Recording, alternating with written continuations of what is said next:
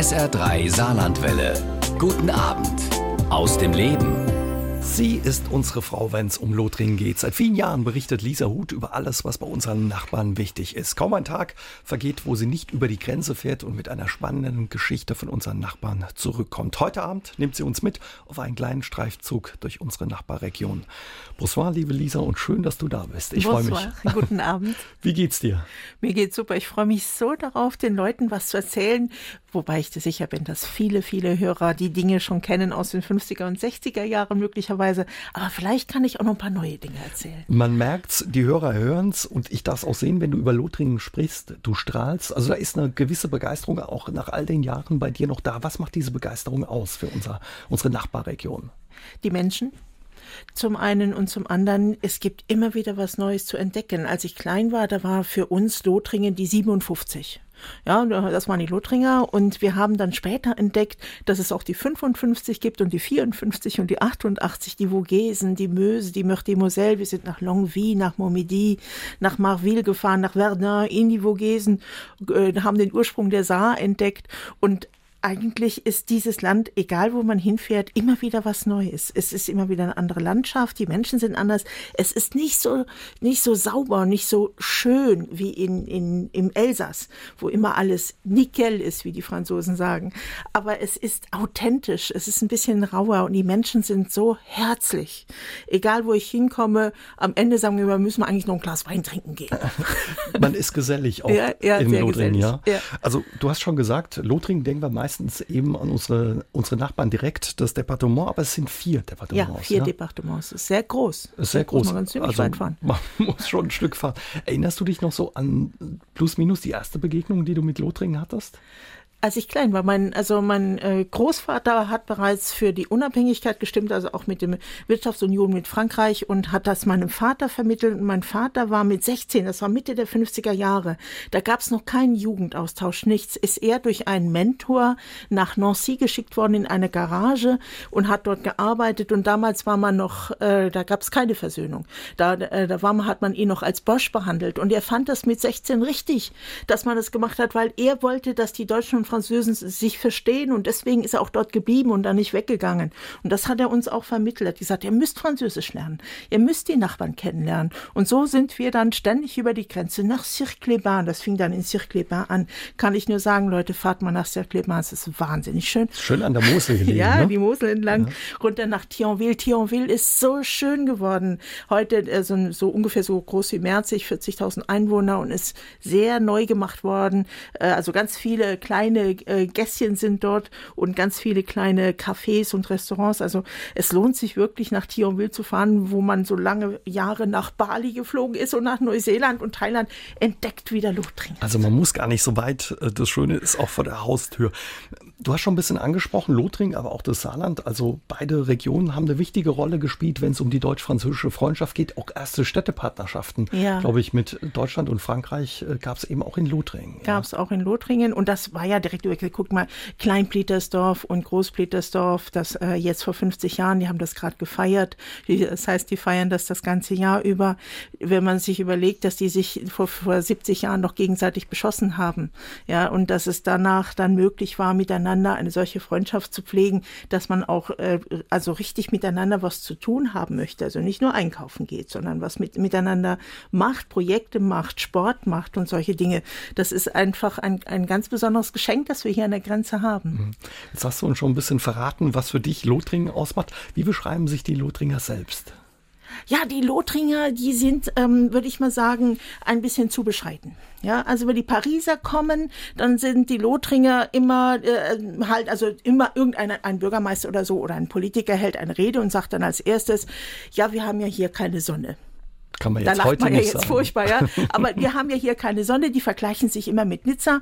Und äh, ähm, aber wir haben das und das und das und das. Und am Ende denken die Pariser, ja, aber sie haben ja keine Sonne. Brauchen wir nicht hin. Ich möchte gern eure Botschafterin sein. Redet nicht von Sonne. Das Saarland hat die meisten Sonnenstunden Deutschlands.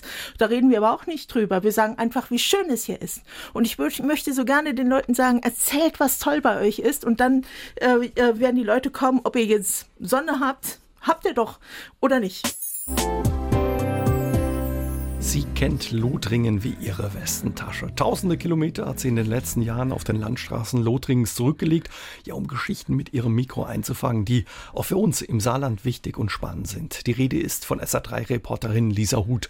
Und heute Abend ist sie mein Gast bei SA3 aus dem Leben, um uns ein bisschen mitzunehmen nach Lothringen und uns von unserem Nachbarn noch ein bisschen mehr zu erklären. Lisa, welchen Stellenwert hat Lothringen in Frankreich? Oder ja, wie nimmt man Lothringen in Paris wahr? Außer, dass es wenig Sonne gibt. Ja.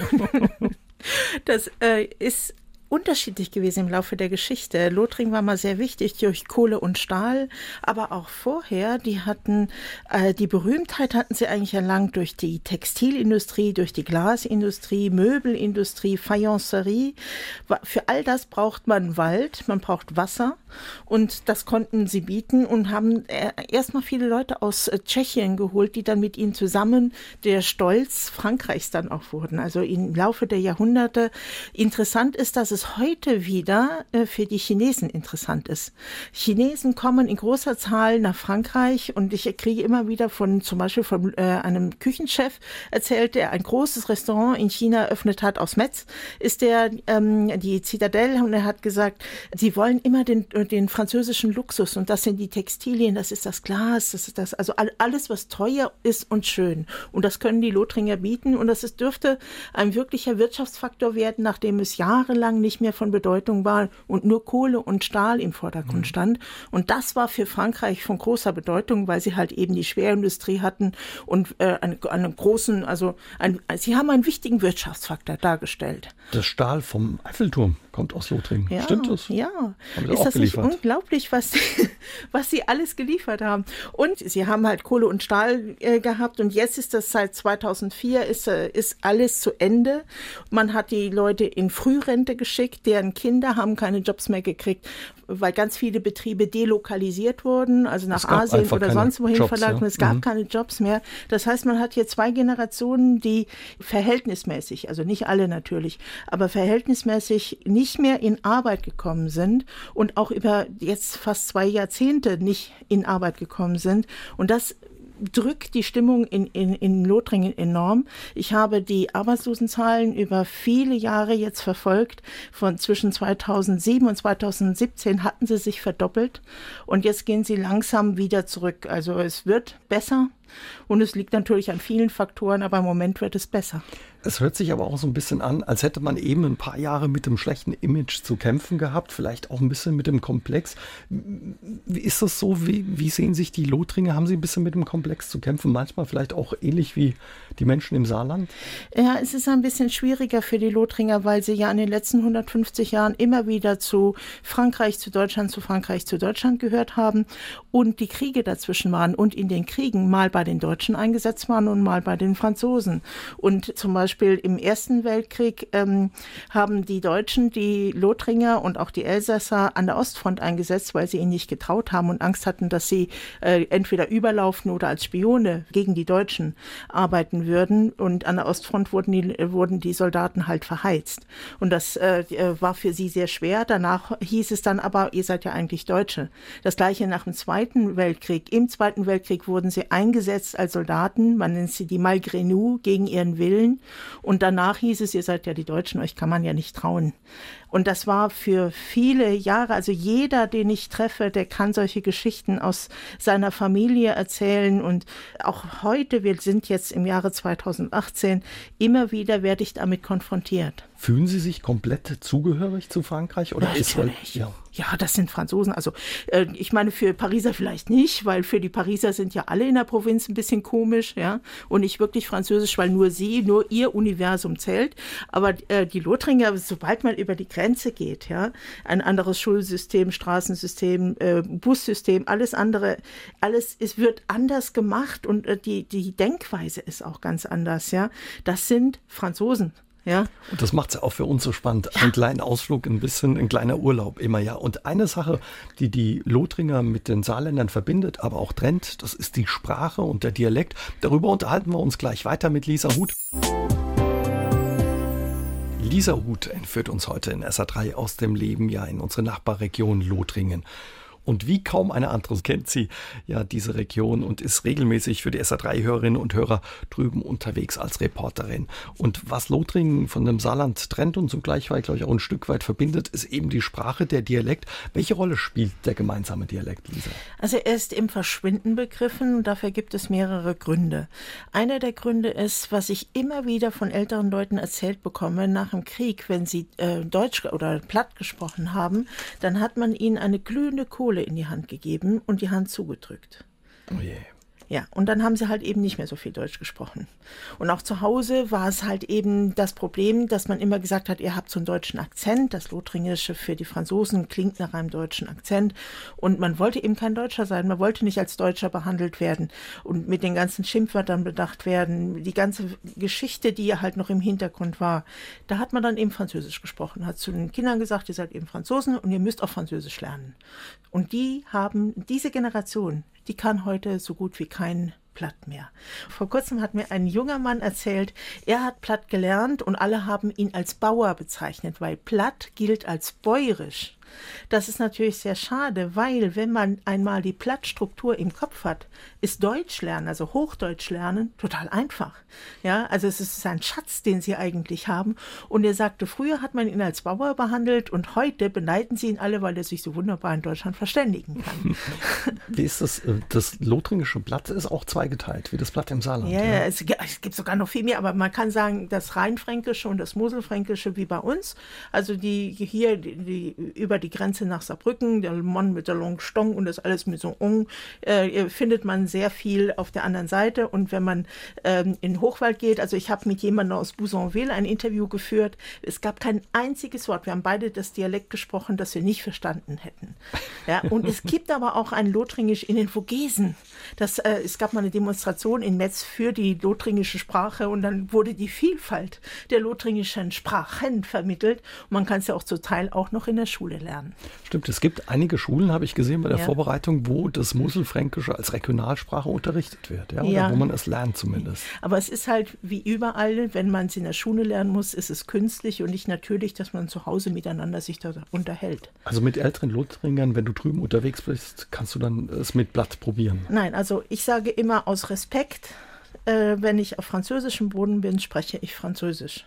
Und dann haben sie aber Lust, mit mir Deutsch zu reden und reden dann Platt und Hochdeutsch und alles durcheinander. Das ist in Ordnung. Aber ich spreche grundsätzlich immer Französisch, weil wenn ich an einer Supermarktkasse in Frankreich stehe und die Deutschen kommen und können nicht Bonjour, merci, au revoir, noch nicht mal Dankeschön sagen oder Bitteschön, dann denke ich immer, das ist das Allereinfachste von der Welt. Ja?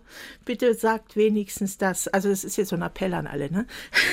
sagt wenigstens Dankeschön auf Französisch. Welche Rolle spielt ähm, die deutsche deutsche Sprache in Lothringen? Wird die in den Schulen unterrichtet? Es hat sich mit der neuen Generation ganz viel verändert. Also äh, das Departement Patrick Weiten hat gesagt, gerade die an der Grenze müssen jetzt Deutsch lernen.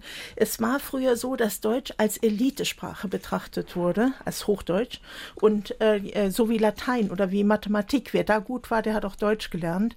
Und heute sagt man, die, die einen Job im Saarland finden wollen, die müssen Deutsch können. Und die einen Job im Saarland finden können, sind nicht immer unbedingt die, die Mathematik studieren werden. Ja, so und äh, also sollen das alle. Und ich war zum Beispiel in einer Schule in Saargemünd in einem College, wo Mathematik ausgerechnet auf Deutsch unterrichtet wurde. Ja, also da haben alle, die dorthin gehen in dieses College, haben die Sprache dann auch gleich mitbekommen. Auf beiden Seiten der Grenze ist es auf alle Fälle hilfreich, wenn man ja. die Sprache des ja, Nachbars ja. kann und versteht. Klaus Utzig hört uns in Fuhrpach zu und er hat ins Studio gemeldet. Er war bei einer Reha-Maßnahme in der Klinik in Berus und war da öfters bei Wanderungen auf dem Grenzweg dabei, der teilweise da über die Felder von Berus nach Lothringen führt. Und es war Ursaarländer, aber ihm war dabei nie ganz bewusst, ob er jetzt noch im Saarland ist oder bereits in Lothringen. Er wird gern von dir wissen, ob du eine Ahnung hast, ob die Orana-Kapelle zum Beispiel zu Lothringen gehört oder ob sie von der Gemeinde Überherrn verwaltet wird. Ich gestehe, ich habe ganz schnell geguckt, die Orana-Kapelle gehört zu Überherrn, aber es gibt halt tatsächlich äh, solche geführten Wanderungen von Deutschen und Franzosen, die das machen und äh, da gibt es auch so Grenzsteine, alte Grenzsteine, da, da war ich mal dabei, die zeigen das dann auch, wo die Grenze genau verläuft, wenn man das möchte. Also ich kann gerne mal gucken, wo es das, wo es das gibt. Und wir hatten uns ja vorhin über die Lothringer unterhalten, die mit den Deutschen in den Weltkriegen gekämpft hatten. Und hat ein Hörer gemeldet, das waren aber nur die Lothringer aus dem 57er. Genau. Also die Moselle. Das ist das Departement Moselle, also die ähm, unterm Kaiserreich, als äh, 1870, 71 Elsass und Lothringen annektiert wurde, war dieses Lothringen nur das Departement Moselle. Weswegen es heute auch noch das Droit Local gibt in Elsass und im Departement Moselle. Äh, die haben noch eine Sozialversicherung, Rentenversicherung und so weiter nach deutschem Recht, aber nicht im Rest von Lothringen, nur im Departement Moselle. Ja, und was die Lothringer und die Saarländer neben ihrer Geschichte, die sie verbindet, noch verbindet für Eigenheiten, darüber unterhalten wir uns gleich weiter mit Lisa Huth hier bei SA3 aus dem Leben. SR3 aus dem Leben, heute mit meiner Kollegin, der SR-Journalistin Lisa Huth. Und wir unterhalten uns ja über ihr Fachgebiet Lothringen. Lisa, sag mal, wie unterscheiden sich die Lothringer und die Saarländer? Gibt es ja, da? Ja. Gegenfrage. Wie unterscheiden sich die Hochwälder und die Homburger? Wissen die was voneinander? Haben die was miteinander zu tun? Ich würde mal sagen, man weiß nicht viel voneinander.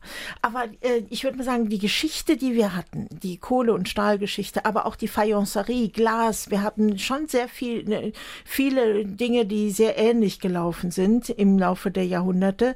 Und dass wir auch zwischen den Mächten hin und her geworfen wurden, ja, so ein Spielball waren, das haben wir beide erlebt. Also die, sowohl die Saarländer als auch die Lothringer, wobei halt eben jetzt speziell das eher die Moselaner waren. Dieser Niedergang der Kohle- und Stahlindustrie, der hat uns ähnlich getroffen.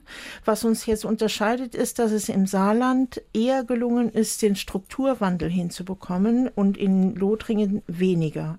Und da sieht man, dass der Föderalismus nicht so schlecht ist, weil man dann halt mehr steuern kann. In, für Paris ist Lothringen nicht mehr interessant gewesen, also haben die auch nicht mehr so viel investiert. Und äh, wenn man so weit weg ist vom, vom Zentrum, äh, findet man auch nicht ein solches Gehör.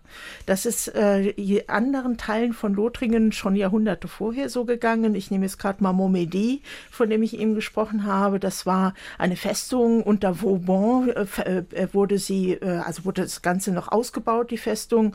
Und ähm, im 17. Jahrhundert hat, gehörte es dann zu Frankreich. Und da brauchte man den Wald aber nicht mehr. Und damit war dann die Gegend nicht mehr interessant, nicht mehr reich und ist völlig verarmt. Also es hat sich, also äh, wenn Paris sich nicht interessiert, ist es sehr schwierig für die Menschen so, sozusagen wirtschaftlich wieder auf die Beine zu kommen. Es gibt jetzt Programme von Grand Est dagegen, also die, die Wirtschaft wieder auf die Beine zu bringen und manches fruchtet auch aber es dauert viel länger als im Saarland. Kann man da auch Eigenheiten merken zwischen den Saarländern und die Lothringern eben aufgrund der ähnlichen äh, ja, Industriegeschichte, die man hatte, die sich ja. so über die Jahre eingeschleift, Jahrhunderte eingeschleift haben? Also ich würde mal sagen, äh, Lothringer und, und Saarländer sind bescheidener als äh, manche andere und sie sind, äh, glaube ich, sie feiern beide sehr gerne. Man ja. ist gern gesellig. Sind sie geselliger, ja, ja, ja. Und man, also wenn ich so erzählt bekomme, die Leute, die früher an Stockweier gefahren sind oder heute noch an Stockweier, sofort sitzt man zusammen um ein Lagerfeuer und unterhält sich und versucht sich auszutauschen, egal wie. Ja, es können ja nicht mehr alle Französisch, nicht mehr alle Deutsch, aber es ist egal wie, es wird sich ausgetauscht und es ist meistens sehr schön. Wie geht man mit der gemeinsamen Geschichte um? Es ist so, dass da nicht so viel drüber gesprochen wird. Ich, ich kann dir eine Sache sagen, die sogar noch wichtiger ist als die ganzen Kriege. Das ist ähm, die Geschichte von 1982, Battiston Sevilla. Battiston kam aus WM. WM, ja. EM war das, glaube ich. WM. War das Weltmeisterschaft? WM? Weltmeisterschaft, 82. okay. Dann äh, der Battiston kam aus Amnéville, also gar nicht weit weg von hier. Und äh, manche Deutsche erinnern sich noch, alle Franzosen werden jetzt sagen, klar, weiß ich noch, werden wir nie verzeihen. Ist schlimmer als die Weltkriege. Nämlich, dass der Toni Schumacher hochgesprungen ist und den äh, Battiston dermaßen verletzt hat, dass er äh, nachher im Koma lag, dass er Zähne war, verloren hat, dass er einen Halswirbel angerissen hatte und er sich nicht entschuldigt hat und noch eine blöde Bemerkung gemacht hat, ich zahle dir deine Jacketkronen. Das ist wird immer wieder erzählt. Also egal, wen ich treffe, irgendwann, wenn es um Fußball geht, Battiston, diese Geschichte kommt immer. Und das ist etwas, was nicht verziehen wird. Hm. Wie geht man, aber man sieht ja auch viele deutsche Spuren noch in Lothringen. Wie geht man damit um? Schulen? Spuren, also Gebäude. Ne? Ja. Also nicht nur in Metz, zum Beispiel den Bahnhof oder dieses ja. Kaiserviertel. Ja, also es ist so, dass das über lange Jahre mehr so hassgeliebt wurde. Und äh, jetzt, äh, äh, wo man merkt, dass die Geschichte, die gemeinsame deutsch-französische Geschichte halt auch im Weltkulturerbe etwas zählt. Wir sind einfach hier ein Kern Europas. Das vergessen viele, wie geschichtsträchtig das hier alles ist. Also nicht nur Verdun, sondern alles, was hier bei uns passiert ist. Und gerade im Metz mit seinem deutschen Viertel, dem Jugendstilviertel, auch, äh, das war so ein bisschen zauberisch alles, äh, so äh, neuromanisch, was der äh, Wilhelm II. sich dort hat bauen lassen. Also so äh, märchenhaft irgendwie. Und gleichzeitig gibt es diese ganze klassizistische Riege auf der anderen Seite von Blondel, dem Architekten, der auch an der Kathedrale ganz viel gemacht hatte, der das Theater gebaut hat. Also das sind so zwei entgegengesetzte Stile, die aber dann doch wieder harmonisch zusammenpassen. Und das ist dann, das macht auch Metz aus. Nur, äh, wenn ich das erwähnen darf, es war früher, war Metz sehr hässlich, es war gar nicht schön. Und da möchte ich gerne eine kleine Geschichte erzählen von Jean-Marie Pelt. Jean-Marie Pelt war ein Botaniker und Pharmakologe, den ich kennenlernen durfte, der ganz weit gereist ist der Robert Schumann noch kannte und der ein, ein zutiefst christliches Innenleben hatte und das auch weitergegeben hat. Er ist unter anderem nach Afghanistan gereist, das ist wichtig, und kam zurück und hat gesagt, äh, hat ganz viele Pflanzen mitgebracht und hat gesagt, wir müssen die Umwelt schützen, aber nicht nur in der Natur draußen, sondern in den Städten und hat den damaligen Bürgermeister Jean-Marie Rausch, Rausch sagt man richtig, ne? Jean-Marie Rausch überzeugt, wir müssen die Stadt verändern. Grüner machen ja, grüner machen, schöner machen, umweltfreundlicher machen. Und da, da ist dann diese wunderschöne Stadt raus geworden, die wir heute kennen.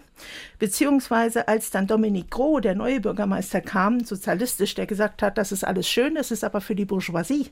Ja, ich möchte, dass auch die Menschen von draußen was davon haben aus dem Banlieue. Und dann hat er den Métis gemacht, diesen, diesen Art Buszug. Also mehrere Linien von der Banlieue rein in die Stadt und die Bourgeoisie hat gesagt, um Gottes Willen, was passiert jetzt mit unserer schönen Stadt?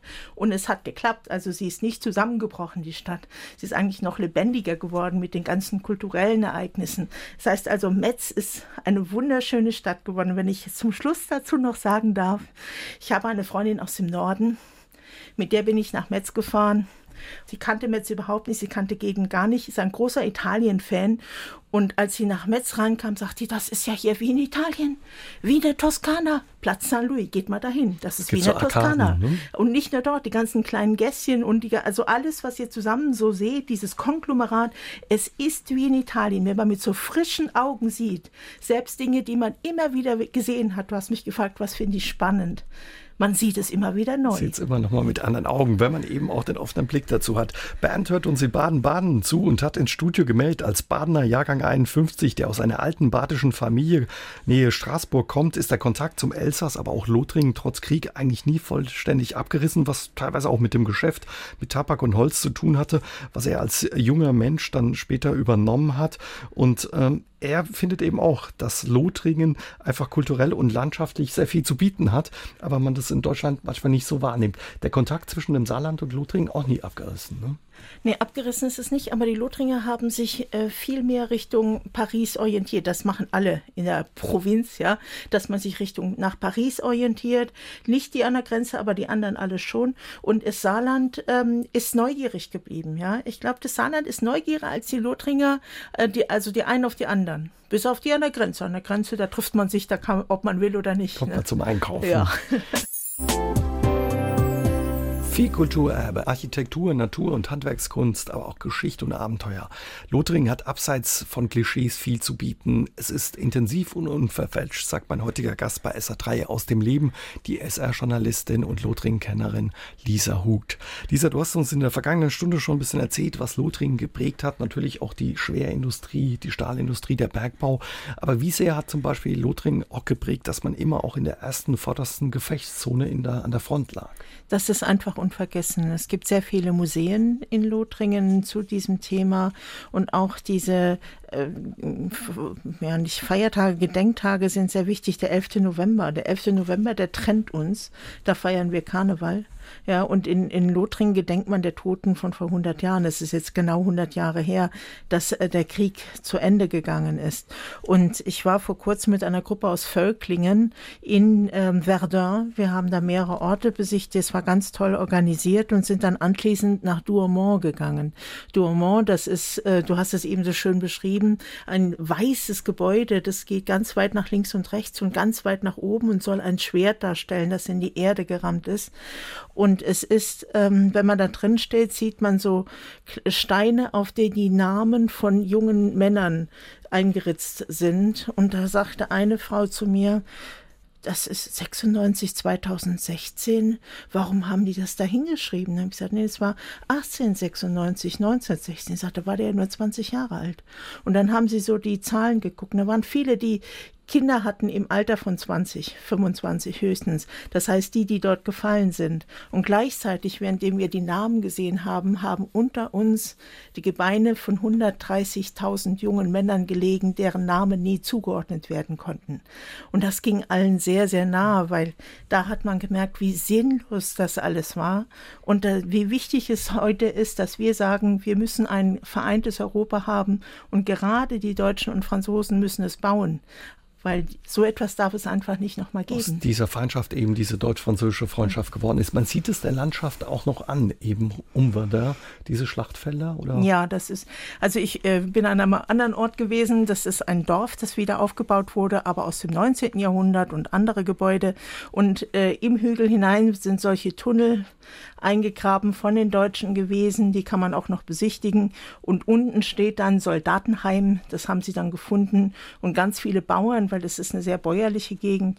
Ganz viele Bauern finden heute immer noch Knochen und Schädel und alles. Das wird natürlich alles gesammelt und gesucht, versucht rauszufinden, zuzuordnen. Aber das geht heute nach 100 Jahren eigentlich nicht mehr. Später im Zweiten Weltkrieg entstand die Maginot-Linie. Aus früheren Kriegen gibt es, du hast vorhin Vauban angesprochen, also man trifft viele Festungen eben. Also man merkt, dass es immer ja in vorderster Gefechtslinie eben eine Rolle gespielt ja, hat. Ja, ja, ja. Das, also es ist wirklich eine Massierung von Festungen entlang der deutschen Grenze. Und die Maginot-Linie, das ist auch wieder etwas, was uns eint, was aber alle nicht oder wenig voneinander wissen. Um die Maginot-Linie zu äh, bauen und äh, wurden ganz viele Lothringer evakuiert und wurden äh, schlecht behandelt, dort wo sie hin evakuiert waren. Das ging den Saarländern entlang des Westwalls ganz genauso. Nicht alle wurden schlecht behandelt, aber sie waren halt Fremde dort, wo sie gelandet sind. Und als sie wieder zurückkamen, waren sie auch wieder fremd, weil der Krieg zu Ende war. Mir hat einer erzählt, ja, wir wurden so schnell evakuiert, dass wir äh, äh unsere Hühner und unser Vieh überhaupt nicht unterbringen konnten. Und dann haben wir ihnen noch ein bisschen Körner hingestreut, damit sie was zu fressen haben. Als sie zurückkamen, stach dann ein Messer dort, wo die Hühner früher waren. Das heißt also, diejenigen, die noch da waren, die hatten das dann alles gegessen. Also es war äh, eine sehr schwere Zeit, die getrennt voneinander erlebt wurde, aber es war ziemlich genau dasselbe. Mhm. Uns hat ein Hörer angerufen, er ist nach Lothringen vor einigen Jahren gekommen, hat sich da ein Haus gekauft und hat bemerkt, dass zwischen den Menschen es da immer noch einen gewissen Groll gibt oder unter den Menschen gegen die Deutschen, da diese, obwohl sie den Krieg verloren haben, danach finanziell oft besser dastanden. Ja, es ist so, hm, viele Deutsche haben trüben Häuser gekauft haben sehr billig gekauft, äh, haben dann in Deutschland ihre Kinder zur Schule geschickt und auch in Deutschland gearbeitet, sind also nie wirklich dort angekommen, haben aber die Häuserpreise hochgetrieben für die Lothringer, die weniger verdient haben. Also grundsätzlich ist es so, dass die Lothringer im Schnitt weniger verdienen als wir. Und die Deutschen, äh, man nennt das Signe extérieure de richesse, also die Zeichen des Wohlstandes lieber gerne zeigen als äh, die Lothringer. Wenn die Lothringer Wohlstand haben, dann geben sie nicht so so damit an, die Deutschen ganz gerne mal, so wie Mercedes und so. Und äh, das kommt nicht gut an. Das muss man einfach sich klar sein. Vielleicht sollte man sich auch ein bisschen zurückhalten in dieser Hinsicht manchmal. Seit jeher war Lothringen ein Industrieland. Wie Hochöfen, Bergwerke und Fabriken das Land bis heute prägen, obwohl viele inzwischen geschlossen sind. Darüber unterhalten wir uns heute Abend bei SA3 aus dem Leben mit der SR-Journalistin Lisa Huth. Lisa, du hast vorhin in der vergangenen Stunde gesagt, inzwischen sind die meisten Hochöfen, Bergwerke, auch viele Fabriken geschlossen. Viele Arbeitsplätze gingen verloren. 2004 schlossen die letzten Gruben im lothringischen Kohlebecken. Ab 84, wenn das stimmt, gab es einen Einstellungsstopp. Also man sieht, das Land ist noch geprägt eben von, von dem Erbe, den Türmen, die da stehen vom Bergbau oder den Hochöfen. Aber ja, mit welchen Herausforderungen aufgrund des Strukturwandels hat Lothringen zu kämpfen? Ja, die müssen eigentlich quasi wieder von Null anfangen. Und äh, wenn man sieht, wie es bei uns gelaufen ist, dass wir auf Nanotechnologie, auf Informatik gesetzt haben, auf neue Technologien generell, äh, äh das ist in Frankreich am Kommen, aber es ist nicht in dem Maße am Kommen, wie das bei uns gelaufen ist. Also bei uns wurde das viel mehr forciert. Ich behaupte, das hängt mit dem Föderalismus zusammen, dass bei uns halt eben mehr gesteuert werden konnte. Und in Lothringen äh, musste man quasi um Gelder betteln und äh, bekam immer nicht das, was es, was man eigentlich gebraucht hätte. Also es ist eine, kann man so sagen, eine der schwächsten, wirtschaftlich schwächsten und auch am meisten getroffenen, Regionen. am meisten getroffenen. Und auch, also ich kann sagen, ich komme ja überall hin. Also ich komme zu ganz Reichen hin, ich komme zu ganz Armen hin. Ich habe Armut in, in Lothringen erlebt, wie wie nirgendwo in Deutschland. Und äh, ich will nur eine Sache beschreiben. Ich war eingeladen zum Essen und es war auch ein gutes Essen. Das ist für Franzosen einfach immer wichtig. Es waren ganz wenige Möbel in dem ganzen Haus. Ein einziges Stöfchen hat den, das Wohnzimmer beheizt und war auch das Stöfchen, was den Rest des Hauses beheizt hat.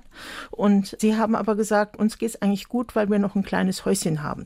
Das war nicht bezahlt, aber ein kleines Häuschen.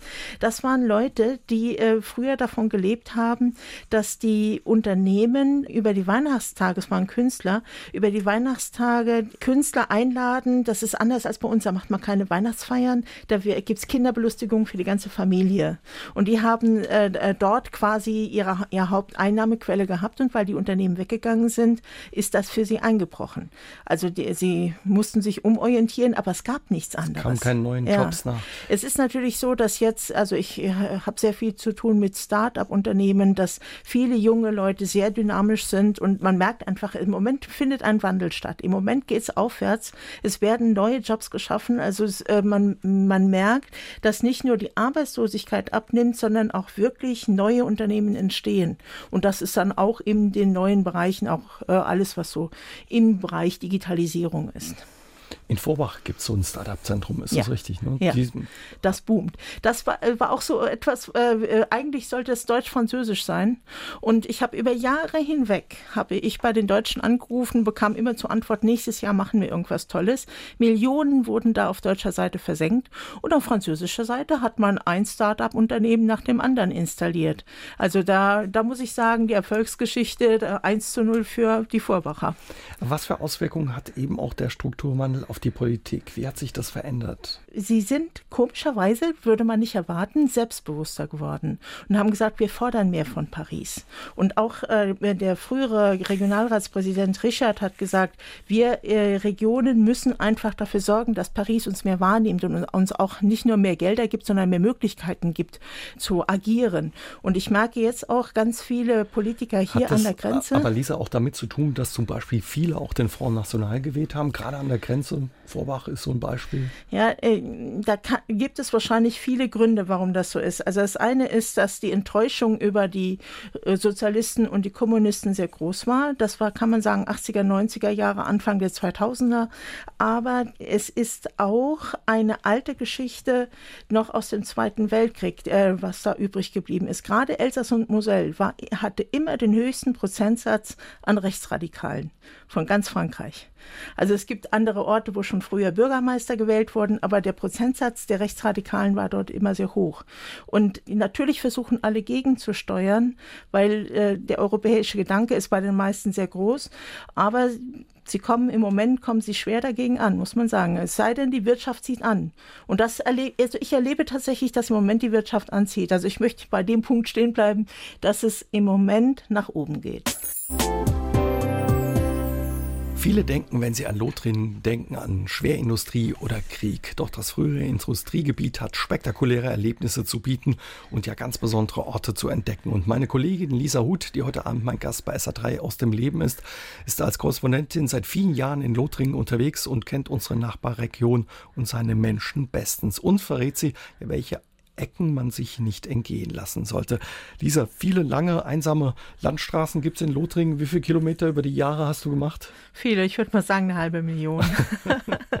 Was sind so deine Lieblingsorte in Lothringen oder wo du sagst, also da müsst ihr unbedingt mal hin? Also ich möchte euch was empfehlen, das heißt Liverdun.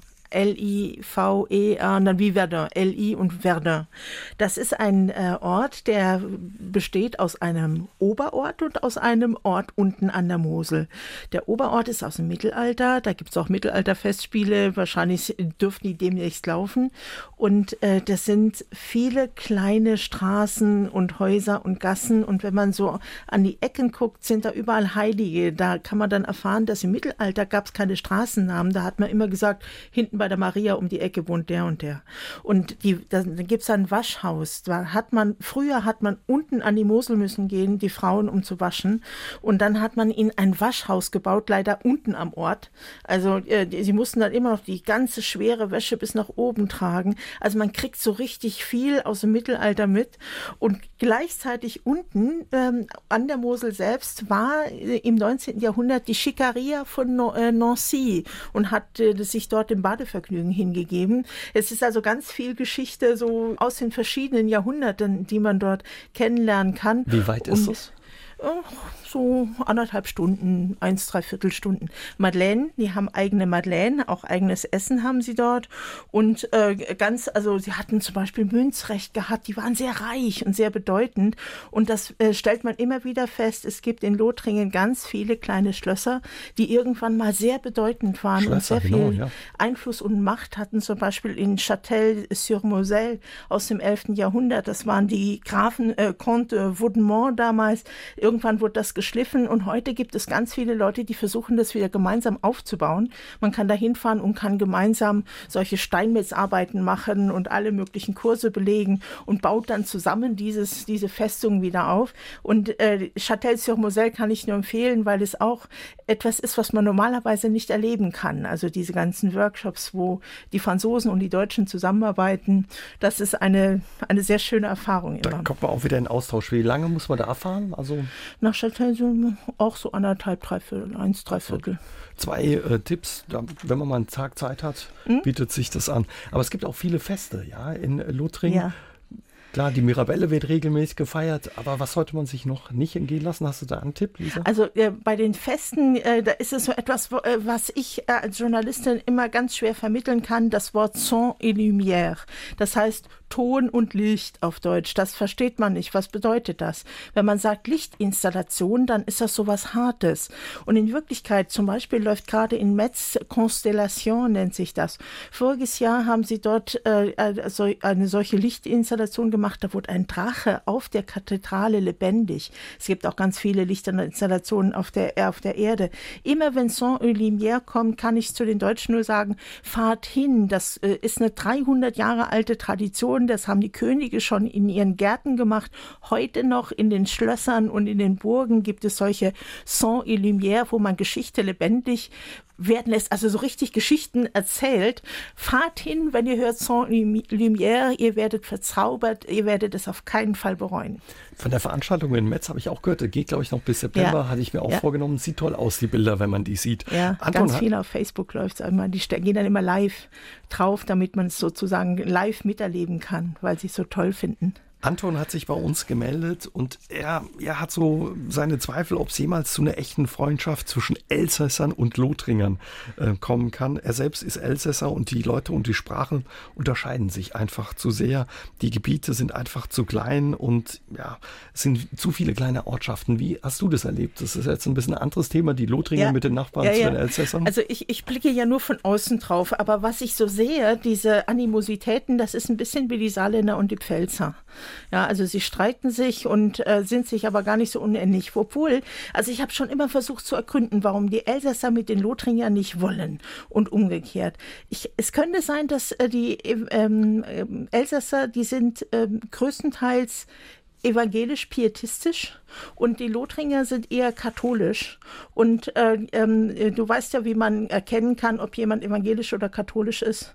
Äh, man, also beim, man fragt, wie kann man vor Gott Vergebung erfinden? Und dann sagt der äh, Protestant, man muss gute Werke tun. Und der Katholik sagt, sündigen. Ne? So, und äh, ungefähr das trennt die beiden. und die einen finden das nicht gut und die anderen finden das nicht gut. Ja, und wenn wir beim Sündigen sind, da sind wir bei der Küche, die ist auch gut und lohnt einen Ausflug nach Lothringen. Wir unterhalten uns gleich darüber mit Lisa Huth bei Lothringen entdecken. Da heißt es auch viele kulinarische Vergnügen entdecken. Da denken viele bei der lothringischen Küche vielleicht klar erst zuerst an die berühmte Quiche Lorraine, aber da gibt es noch viel mehr zu entdecken, Lisa. Ja, und stell dir vor, das ist das, was man im Saarland auch entdeckt. Nämlich zum Beispiel Bohne Schlupf, was wir Bohne Supp nennen, ja, oder äh, was haben Fleischwurst, Blutwurst, Krummbeerwurst, Krummbeerwurst haben wir, glaube ich, nicht. Also äh, Wurst mit Kartoffeln, glaube ich, gibt es im Saarland nicht. Aber dann Schweinskäse und äh, alles Mögliche. Man glaubt es nicht, es ist sehr ähnlich. Sauerkraut, alles, ja. Alles sehr deftig. Sehr deftig, wobei ich natürlich sagen muss, in Lothringen kocht man immer noch ein bisschen raffinierter als im Saarland. Das ist natürlich klar, selbst mit Kartoffeln. Ist es mit ein Grund, warum du gerne rüberfährst, wenn man sich trifft und einen Termin hast, dass man auch sagt, komm, wir essen auch noch was Gutes? Ja, das kann man, das kann schon sehr gut sein, wobei äh, man natürlich nicht immer immer ein lothringisches Essen gemacht, gemacht wird, sondern auch in Lothringen kennt man die ganze Palette der französischen Küche. Da kocht man auch ganz gerne mit Trüffeln, die auch aus Lothringen übrigens kommen. Und ich muss etwas sagen, ich habe ja gesagt, ich wäre so gerne Botschafter Lothringens. Das, was ich in jeden Reiseführer reinschreiben würde, Montaigne, das war ein großer Philosoph und Essayist, eigentlich der erste wirkliche Journalist, weil er mit unvoreingenommenen Augen ist er durch halb Europa gereist, unter anderem durch ganz Frankreich und durch Deutschland nach nach Italien und er hat geschrieben, von allen Küchen in Frankreich ist die lothringische doch die beste. Das muss doch jeden äh, Reiseführer oben stehen. Bist du da nicht einverstanden? Da bin ich einverstanden. Und die Quiche Lorraine ist ja in der ganzen Welt bekannt und auch ja. die, die Franzosen mögen ja. sie ja auch außerhalb Lothringens. Natürlich dann die Mirabelle. Jetzt sagt man, Mirabelle haben wir im Saarland auch, aber die meisten Mirabellen von der, auf der ganzen Welt werden in Lothringen angebaut. 400.000 Bäume habe ja, ich bei der Vorbereitung gesehen. Wahnsinn. Und wenn man das mal so richtig erleben möchte, muss man nach Roselieur. In Roselieur haben, hat eine Familie eine alte Scheune umgebaut und hat, äh, da gibt es so einen ganz tollen Film, wie die Mirabellen angebaut und bearbeitet werden und ganz viele verschiedene Produkte, die man sich überhaupt nicht vorstellen kann, bis hin zum Parfum, sogar Whisky und Sang et Lumière erklärt, wie der Whisky gemacht wird und alle anderen Dinge. Also wenn ich Sang et Lumière, wisst ihr jetzt, ne? Sang et Lumière muss man unbedingt hin. Gut, die Mirabelle wird ja in allen ähm, Formen ne, verarbeitet. Was mir besonders schmeckt, ist natürlich der Kuchen, ja, aber es gibt ihn als Schnaps, die Mirabelle, ne? Und, ja. und ja, Schnaps frisch vom Baum als Sirup, als Konfitüre. Parfum für Männer, Parfum für Frauen. Es gibt auch Nougat, also den weißen Nougat, den wir aus Montelimar kennen, mit Mirabelle. Also es gibt so ziemlich äh, alles, was man sich nur vorstellen kann, kann mit der Rabelle gemacht werden. Falscher Kaviar habe ich gelesen, ist so eine Spezialität. Was hat es damit auf sich? Irgendeine Konfitüre? Die Johannisbeer-Konfitüre. Ja. ja, ja, ja, Die ist dir noch nicht begegnet. Also die, die ist mir noch nicht begegnet. Musst du vielen Dank, dass du mir auch was beigebracht hast. und natürlich die Madeleines, ja? Ja, die gibt es in ganz Lothringen, Commercy, überall. Und auch Liverdun kann man Madeleines bekommen. Also das ist schon was Besonderes und es ist auch ganz äh, leicht nachzumachen, dieses Rezept. Man, also ich meine, es ist natürlich nie so gut wie dort, ist vollkommen klar, aber man kann es sehr leicht zu Hause ausprobieren. Man kann ja überall mal probieren oder dann eben zu Hause nachmachen, wie du sagst. Und was mir auf einer Hochzeit mal begegnet ist, habe ich mich jetzt erinnert, in der Gegend um Verdun gibt es Mandeln, die mit Zucker ummantelt ja. sind und die man gern bei ja. Hochzeiten ja. reicht. Ja. Auch das ist etwas, was uns wieder vereint, weil wir äh, das damals auch bei äh, Kommunion, nein, es war bei Taufen gab es das bei uns immer. Und auch in Luxemburg. Ich glaube, das war in der ganzen Großregion eine Spezialität die wir gemeinsam, also gemeinsam haben. Uns hat Klaus Meyer angerufen und er wird gern wissen, ihr spielt auch der SR, der Saarländische Rundfunk in Lothringen für die Leute eine Rolle? Gibt es da der einen, den einen oder anderen, der zuhört oder auch zuguckt? Also ganz oft, wenn ich über die Grenze fahre und äh, ich versuche natürlich die Leute immer dazu zu bringen, ins Mikrofon Deutsch zu sprechen, ansonsten natürlich Französisch, aber ins Mikrofon Deutsch, sage ich, ich bin vom SR und dann sagen sie immer SR1. Ich habe gesagt, nein, SR3. Ah, SR3. Ja, also sie kennen, sie kennen den SR und sie kennen verschiedene Wellen sogar und schauen auch häufig den aktuellen Bericht. Also es ist, äh, spielt äh, nicht für alle, sondern die für Deutsch sprechen natürlich. Die, für die spielt es schon eine Rolle. Wir werden viel gehört zack, und gleich hat sich ein Hörer oder eine Hörerin gemeldet, diese Wurst mit den Krummbeeren, die du angesprochen ja. hast, klar, im Saumagen in der Pfalz. Ach so. Ja, aber es ist ja dann Pfälzer. Das schmeckt trotzdem, gell? Ja, du bist ja Pfälzer. Nein, Gut, du bist Pfälzer. kein Pfälzer. Sigrid hört uns in Alzerbrücken zu und sie ist an der Grenze aufgewachsen zu Frankreich und hat irgendwie das Gefühl, dass die Jugendlichen da nicht so zusammengewachsen sind, findet aber den Mix aus Französisch und Deutsch ja sehr amüsant und fragt sich, ob es da eine Sammlung von Formulierungen gibt, ob du ihr einen Tipp geben kannst. Also äh, ja, kann ich. Äh, es ist ganz neu wieder aufgelegt worden. Lorrain pour les nuls. Lothringisch für die Dummies. Also wir haben ja diese Serie für Dummies und äh, da gibt es schon eine Menge Begriffe, die man dort äh, auf beiden Seiten der Grenze wahrscheinlich wiederfinden kann. Und das andere ist, es ist natürlich auch eine gewisse Rivalität. Ich weiß, bei uns kamen viele französische Jungs in die Diskotheken und das war dann bei uns bei der Dorfjugend überhaupt nicht gern gesehen, ja. Und äh, da wächst man auch nicht unbedingt zusammen, es sei denn, der eine findet die andere und heiratet sie dann und dann werden die Familien dann dann doch wieder zusammenkommen. Also äh, je nachdem ist zusammen. Aber ich kann etwas sagen, was ich an der Grenze erlebt habe. Eines meiner schönsten Erlebnisse, das ist zwischen Fürweiler und Schwerdorf. Und ich habe in Fürweiler einen Treffpunkt Ü-Wagen gemacht. Da kamen die Schwerdorfer alle und es wurde ganz toll gefeiert. Und ich habe es dann geschafft, dass ich auch in Schwerdorf, also auf der anderen Seite der französischen, einen Treffpunkt Ü-Wagen machen durfte. Und diese waren im Ver Vergleich zu den Fürweilern sehr viel reservierter. Und morgens, also die waren schon kühl. Ich muss sagen, die waren richtig kühl. Und ich dachte, um Gottes Willen, wie soll, wie soll das ein schöner Treffpunkt Ü-Wagen werden? Es dauerte dann aber gar nicht lange. Da haben sie den ersten Vanilleschnaps, den selbstgebrannten gebracht und alles Mögliche. Und irgendwann war das so fröhlich, dass ich gesagt habe, wir müssen jetzt alles aufnehmen, weil live können wir das da unmöglich nochmal senden. Also es war richtig gesellig. Und da kann ich nur sagen, geht auf die Leute zu, redet mit ihnen und dann wird es irgendwann schön. Lisa, vielen Dank für deinen Besuch. Wir haben gelernt, es gibt viel zu entdecken in Lothringen und ja, der eine oder andere wird sich bestimmt demnächst mal auf Tour machen und auf einen Ausflug machen nach Lothringen. Vielen Dank für deinen Besuch, Lisa. Und dir weiterhin ja viel Spaß Dankeschön. bei deiner Arbeit und deinen Reportagen für die SA3-Hörerinnen und Hörer. SR3 aus dem Leben. Immer dienstags im Radio, danach als Podcast auf sr3.de.